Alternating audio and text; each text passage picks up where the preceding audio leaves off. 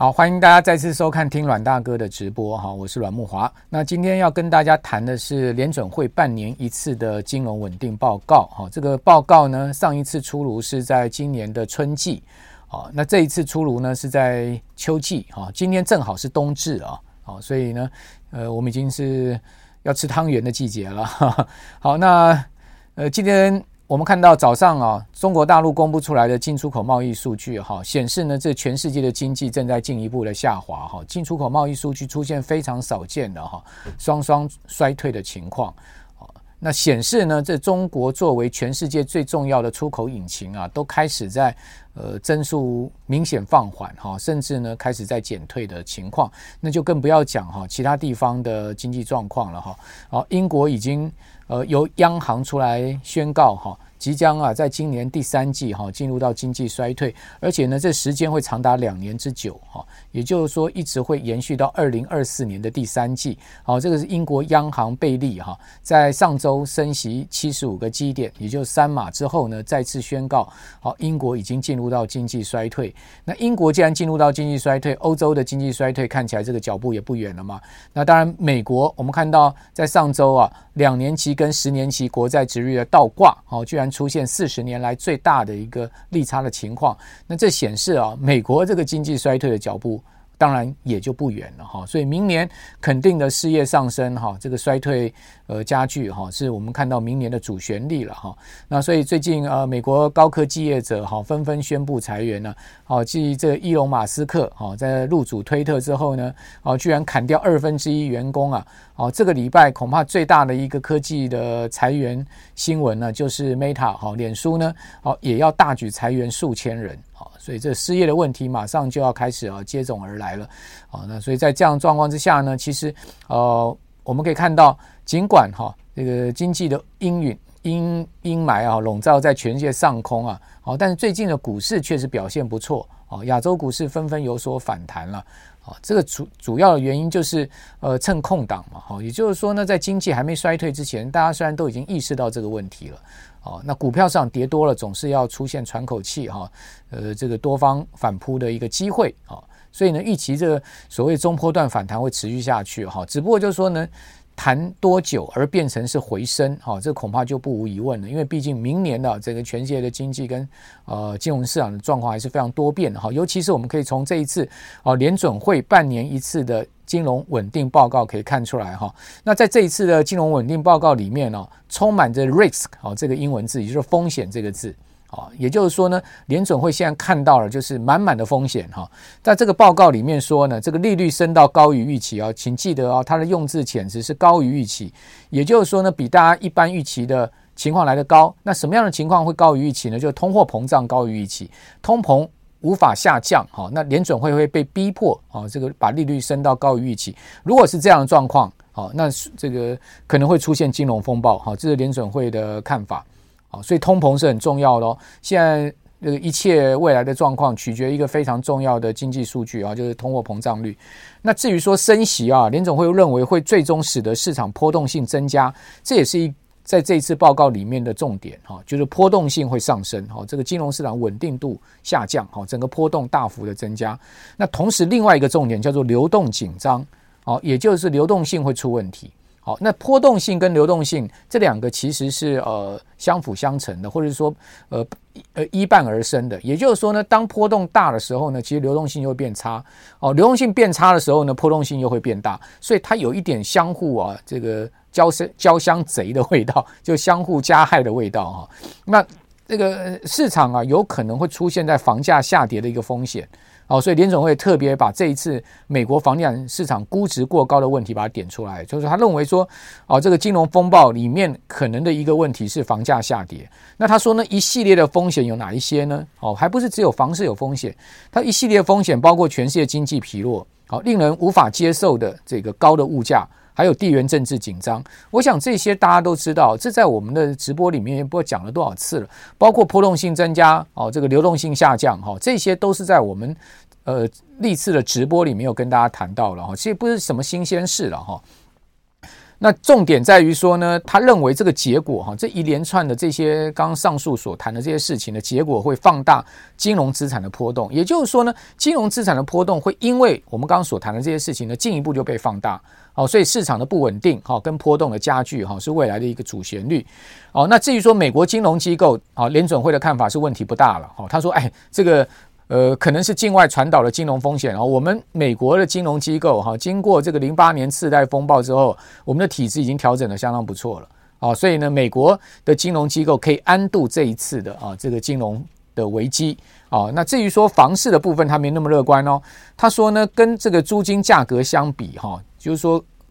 房价跟租金价格相比，这个房屋的估值仍高。事实上，台湾有这个问题。哦，租金报酬率非常低，但房价非常高。那因为房价高，所以相对而租金报酬率就被压低了。所以这又是一个鸡生蛋，蛋生鸡之间的关系。所以他讲说，跟租金价格相比，哈，房价估值还是很高的哦，房价很贵。哦，所以这个迹象在哪里？哈，为什么房市会有问题啊？为什么房市会是金融这个风暴可能的原因之一呢？他说，因为新屋的房贷现在拖欠的比率正在上升。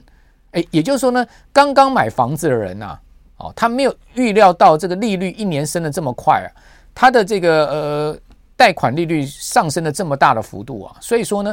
付不出来这个房贷了，哈，付不出来这个利息了，所以说呢，拖欠的比率正在上升哦，哦，这有一点那个次贷风暴的影子有出来哈，这个大家记得零八年那次的金融海啸，其实美国金融华尔街出问题是由房市所引爆出来的哈。那他说呢，金融机构好，就银行啦，好，保险公司这些金融机构啊，它单指是美国的哈。他说升息会造成损失哦，会降低了资本机会，并且提高融资成本，这个我们都能理解。那升息嘛，一定会有资产负债表上面的结损嘛。哦，同时呢，呃，会降低了这个呃资金的利用机会哦，因为利率高了哦，同时呢会提高呃这个借钱的成本、融再融资的成本，这些都是不利于金融机构的哈。因为金融机构其实就靠这个。呃，资金在运作的一个单位，哈，那影响是什么呢？他说这样的影响哦，对资资产价格、信贷可用性跟经济会造成不利影响。所以这影响有两方面，一个是经济的影响，啊，就是经济会不利于这个呃增长了哈。当然，就像我们刚刚讲的，从全世界可能会陷入到明年陷入到一片衰退的声音之中嘛。哦，那另外呢，资产价格的信贷可用性，啊，讲像房市啦哈这些东西的呃。因为房子如果说呢，价格一直在涨，哦，它的这个呃信信贷可信信贷的可用性就高，好，但是你房价一直跌，银行不敢收了嘛，好，所以这个信贷可用性就降降低了。那银那房子其实是银行很重要的在呃资金运用上面、营运上面的一个很重要管道，好，这又回到了所谓的升息所造成金融机构损失这件事情。那另外呢，很重要的是啊，在这一次的报告上面哈。啊他特别提及了联准会特别关注的几个事项，哦，就是说呢，刚谈的是一个大环境的问题，宏观面向的事情，哈。那联准会呢特别关注哈，现阶段跟未来什么事情呢？哦，这个事情呢就值得推敲了。第一个呢就是隐藏性的杠杆对金融脆弱性的扩大冲击，这个是谁讲的？这个是联准会副主席布兰纳德。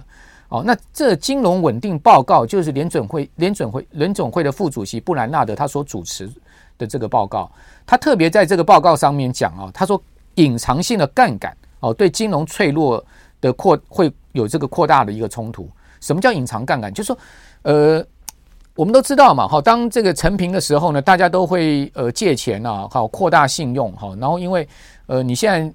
本金，比如说是这么多，好，你扩大了你这个本金的几倍。那你相对你的报酬率就大幅上升，这个报酬率相对本金的报酬率就大幅上升了，啊，这个叫做扩大杠杆。可是当这个现在目前市场情况不好，啊，这个景气在往下掉，哦，那这个泡沫在消退，哦，那这样的这样的杠杆其实就非常危险了。比如说呢，这个寿险公司他们收进这个呃这个保护的保费吧。哦，那他们在运用这个杠杆呢，去扩大他们的投资，而在过去利率持续下滑的过程中呢，这基基本上就是一路赚，好，包括这个退休养老基金也都是这样在干的。那一路赚的情况之下，大家都没有风险意识，没有风险意识就更扩大杠杆，哦，所以呢，就造成了这个永远是泡在温水缸里面这种感觉。但现在不是了，现在突然冷水泼下来了，哈，大家突然感觉到哦，这个状况不对了，要收杠杆收不回来，为什么？流动性不见了，流动性不见了，你卖不掉，也没有价格可卖，好，也没有好的这个条件，所以呢，就是被迫了哈，不断的资产负债表受到减损，受到冲击，啊，这个会造成所谓金融脆弱性的这个扩大。好，一旦金融脆弱到爆掉的时候，那就是金融风暴。哈，这个是布兰纳德特别讲出来的。另外呢，他说企业信用级级的级别的这个下降的速度特别快，也就是企业现在的 credit，好，现在目前的他们的这个信用级别也不断的在下降。好，因为企业也受到这个冲击了嘛，所以他们的这个当然他们的在信各方面都不如以前了。哈，还有就是他特别强调说什么境外风险传导，好，会持续。更极端的市场波动造成流动性紧张，而且重要来喽。他说以意意想不到，不是意外哈，是意想不到的方式爆爆破哦，就是说这世界上面的杠杆啊，隐藏性的杠杆，各种问题啊，哦，不是我们现在就能知道了。有些东西是隐藏起来的，我们不知道它会意想不到的爆破。像这一次呃，英国养老基金差点出问题，差点把英国搞垮哦，那不就是意想不到的事情吗？哦，谁晓得谁晓得一个减税方案，哈，就会造成这个养老基金的几乎要崩盘。那养老基金为了筹措保险金呢，就不断的去全世界卖，呃，各种它的资产。那其中也卖到了美国债市的这个部分，好，买美国的信这个信用债的部分，而导致了美国信用债啊，美国债市也出现差点出现问题，而导致了现在目前啊，呃，这个全世界债市的这个流动性的问题。哦，所以这叫做什么意想不到的方式爆破？那未来会不会明年会不会在经济衰退的一个过程中呢，有更多这种所谓意想不到方式的爆破呢？当然是有可能。好，所以林总会就特别提出来这件事情。另外呢，他说是市场深度流动性指标哦，在美国国债的流动性上面，现在在历史低位，就是美国国债的流动性没有像现在这么难，这个这么差过了。哦，这个流动性呃不好，那有债有债的人卖不掉哦，那没人接手。哦，那这个怎么办呢？这总不能有永永远有这个联准会跟美国财政部做庄家嘛？哦，大家球员兼裁判自己发自己买嘛，那是成何体统？总要这个市场共同来参与。那现在看到这样的一个状况，哈，呃，是极麻烦的哈，因为连。债券市场这么大的一个资本池啊，好，如果它的流动性枯竭的话，流动性不见的话，那是很糟糕的状况哈。呃，我们在金融市场都久的人都知道，哈，比如股票市场吧，它不怕涨，它不怕跌，就怕卖不掉啊。那卖不掉才是问题，就没有流动性才是问题。比如说以台股今天来讲吧，你可以看到加权指集中交易场今天的量能增加到两千多亿，哦，指数又上涨，诶，这个其实呢是一个好现象。为什么？因为流动性会变大。流动性变大的时候呢，相对波动就会呃更稳定一点哈，因为想卖的人卖得掉，好，想买的人买的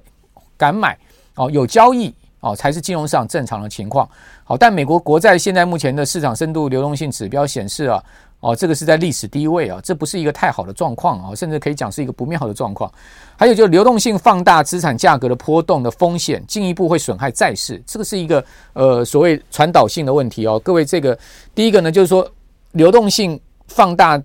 因为这个波呃，这个波呃，对，应该讲说这个流动性的问题呢，会呃放大资产价格的波动。好，因为低流动性，资产价格会更大幅的波动。那这个风险会进一步的伤害债券市场。好，那同时呢，会债券市场受到伤害呢，会进一步损害金融机构，因为金融机构啊持有很多的债券啊，哦，这个保险公司、银行都一样。哦，同时呢，它说会再进一步的扩大金融稳定的风险。哦，所以是它一一一环接一环哦，哦，这个一环接一环的传导的问题哦，哦，这个就是联准会现在目前特别关注的事情。其实这些事情啊，在我们历次的直播里都有跟大家约略谈到了哦。只不过联准会这次把它整理出来，整理的这个呃更有逻辑哈，或者说呢呃更清楚的方向，而由联准会发布出来，那当然就非同小可了，对不对？就不是一般评论，就是代表正式的一个政策所关心的方向。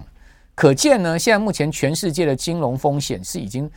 端在台面上的事情了。这东西不用再隐晦了，就是后面就是金融风险不断的有可能爆破的问题。那只是说会不会爆破？就像我们今天的标题说，金融风险大家都已经看待看到端在台面上了，只是会不会爆破？好，要怎么样去阻止它爆破？因为一旦爆破的话，它可能会是一个连锁爆破。就是说，这个金融风险现在目前看到很多啊。哦，不是只有房市啊，不是只有债市啊，股市也是一样啊。哦，那如果不断的连锁性的爆破，那不得了，全世界可能会陷入非常长期的萧条跟这个不景气哈，以及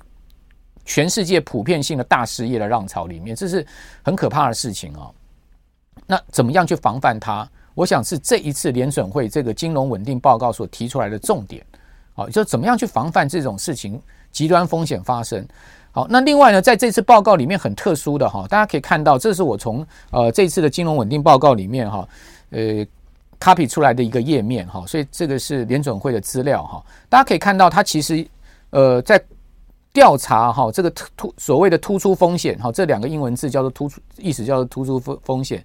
啊，就就这个 salient risk 啊，就突出风险，就特别哈可能会被凸显的风险哪一些啊？对这个金融。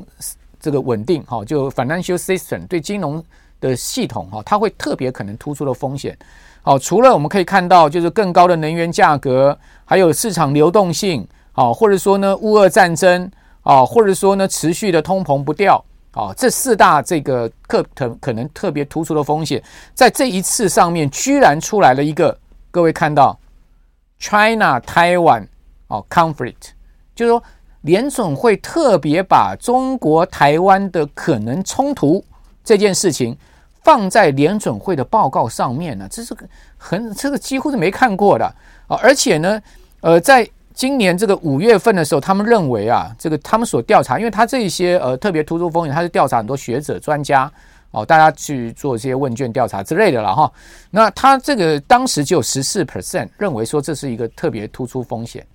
这一次高达四十二 percent 啊！各位可以看到，从十四 percent，从这个五月到现在这个十一月，居然上升的幅度这么大哦，代表两岸现在目前的这个冲突的风险确实啊，呃，从各种学界专家角度来看是不断的在上升哈，这是值得注意的事情，这也是一个很重要要警惕的事情。那各位可以看到，这个就是呃前一次报告跟这一次报告。哦，所以我们刚刚讲的 China Taiwan conflict，哦，这个呃呃这这件事情呢，不都在这这一次的这个所谓的调查跟上一次调查里面，哈，我们可以看到这个细项我就不讲。哦，上一次调查是没有这个事情了，哈，这个或者说占比非常低，那这一次是呃太显著了，好，所以他就特别把它摆成跟什么，摆成跟这四个大项其一的一个重要的关键。啊，也就是说呢，哪四个大项？一个呢，就是现在大家最关注的能源的问题啊，就 higher 这个 higher 这个呃呃更高的能源价格，higher energy price 啊，还有 market liquidity 哈，就是说市场流动性的问题。好，还有这个呃 Russia's invasion 啊，就是俄罗斯入侵的问题。好，还有这个呃 persistent infra 呃。In inflation 啊，这个所谓的持续的通货膨胀啊，这些问题啊，这些问题把它这四大问题摆到跟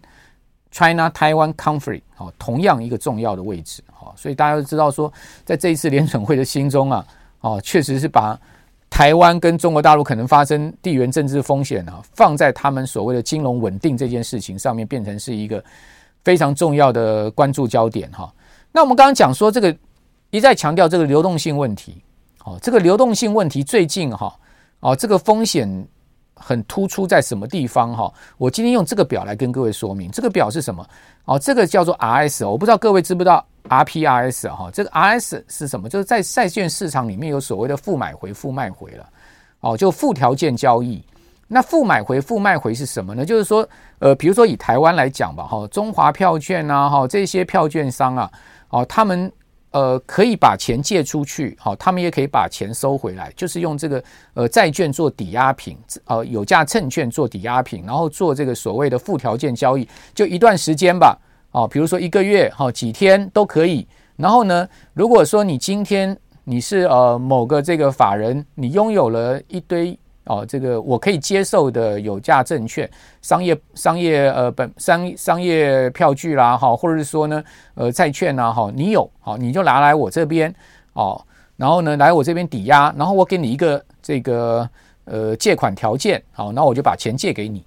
好，那这个叫做什么？好，这个叫做附条件交易，就我们一般讲的债券的负买回、负卖回的附条件交易。好，那如果以这个呃呃交易商。的角度来讲，哈，他把钱放出去，好，他把钱借出去，哦，就是说他收抵押品把钱借出去，哦，这个叫做负卖回，哦，那他把这个钱收回来叫做负买回，哦，这个所谓负卖回就 RS，那负买回就 RP，哦，就是说我们一般在债市里面，哈，大家如果知道说这个呃交易的一个。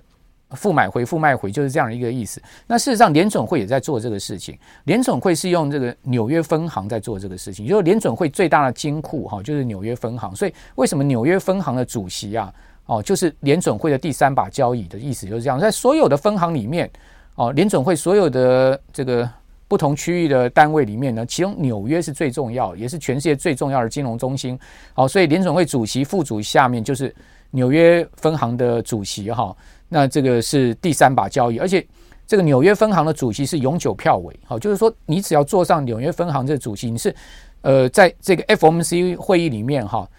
十八个委员包括这个呃除了这个主席，等于说十九个人里面，你是永久有投票权的人，好，所以这个位置非常重要，所以他就是用纽约分行做金库了哈。那纽约分行做金库呢，这个是什么？它是一个单周的数据哈，单周的数据就是呃这个。联准会的 Foreign Reverse Repo 好，就是呢，这叫做 RS 啊，就是所谓的负卖回哈，单周创下了历史的记录，三千多亿啊。那通常这个负卖回就是一天了，我做一个 overnight 哈，隔夜的一个呃所谓资金的。呃，取得好，那什么什么人在做这个事情呢？就是什么人是呃纽约分行的对手呢？就是全世界各国的央行，或是说呢大的这个金融机构，好，他们拥有美国国债的，对不对？然后他们就可以拿去纽约分行啊去做负卖回，好，那负卖回呢就取得美金的意思，好，就是这个意思。那通常是一天的，大家可以看到这个 one day change 啊，一天的啊。那这一天的这这个呃金额创下单周的历史记录，代表什么？代表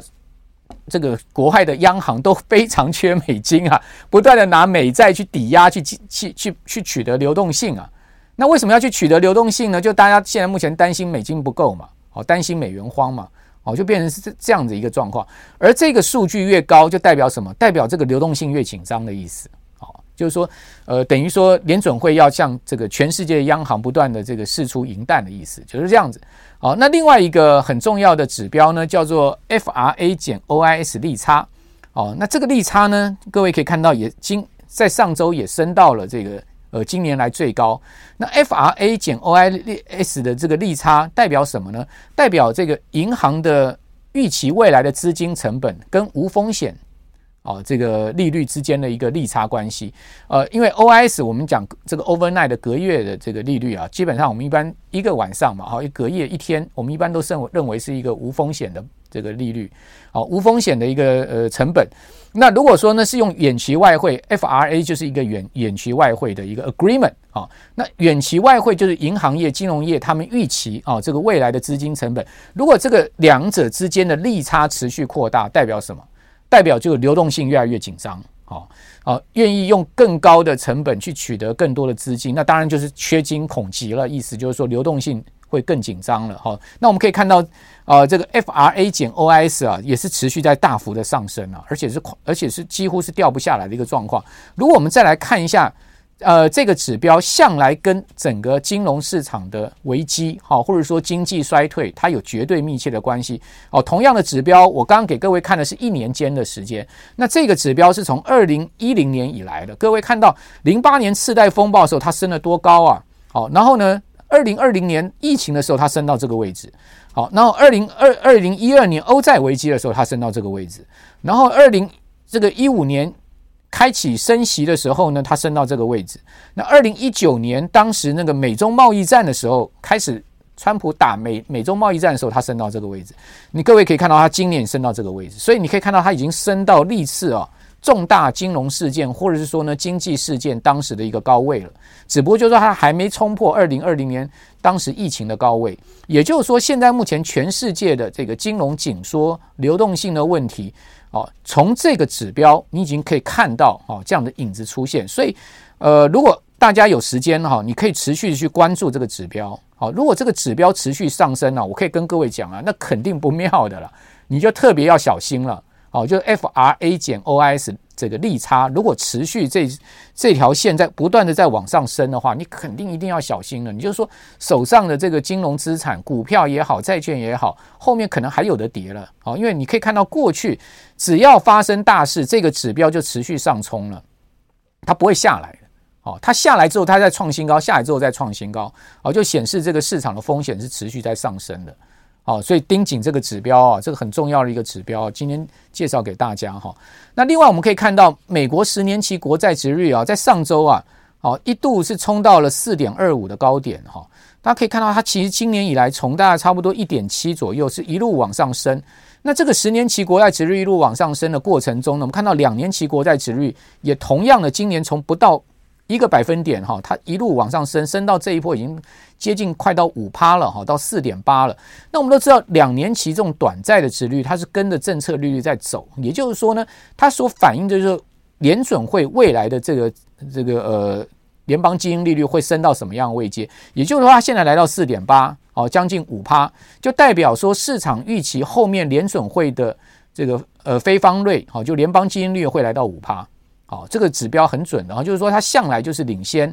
而且呢，它就是跟着这个政策利率的方向在走，反映市场对未来利率呃这个呃当下利率的一个预期。那那如果说它到五趴呢，就代表后面联邦基金利率会来到五趴，就明年的一个高点。那如果说它来到六趴，就代表联邦基金利率会来到六趴。那什么样的情况会来到六趴呢？因为现在市场一般预估的五趴就到上限了。什么样的情况会来到六趴呢？那当然就是通膨。持续打不下来嘛，通膨失控，所以现在利率跟通膨就是拔河，哦，看谁拔赢对方啊，哦，现在就是在拔萝卜拔脚力啊，哈。那如果说呢，今天哎，我们这个所谓升息的这个力量大，哦，使得通膨下去，哇，那个全世界的金融风暴可能就不会发生了，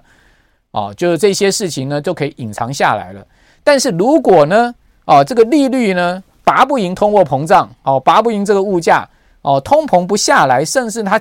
掉不掉下来速度太慢哦，那利率要超过通膨呢？到这个六趴到七趴啊，我可以跟各位报告，如果说呢，美国联邦基金利率真的哈超出市场预期，就像联准会所讲的，超出市场预期来到六趴，甚或来到七趴，那后面一连串的全世界的金融风暴真的是有可能逐一爆破哦。那当然这个事情我们现在不敢讲准哈，也就是说呢，这个要看。哦，通货膨胀的数据啦，然后靠后面的整个经济状况，哦，这个现在目前看到的方向是这样，所以呢，关注几个重要指标，就像刚刚跟各位报告的 FRA 减 OIS 这个利差，另外呢，就是美国两年期国债殖率到底会升到什么地方？因为你不用去猜测联邦基金利率、联准会的升息到底会到什么位置，你去看这个两年期国债殖率就对了，好，因为它就是领先，呃，这个联准会，好。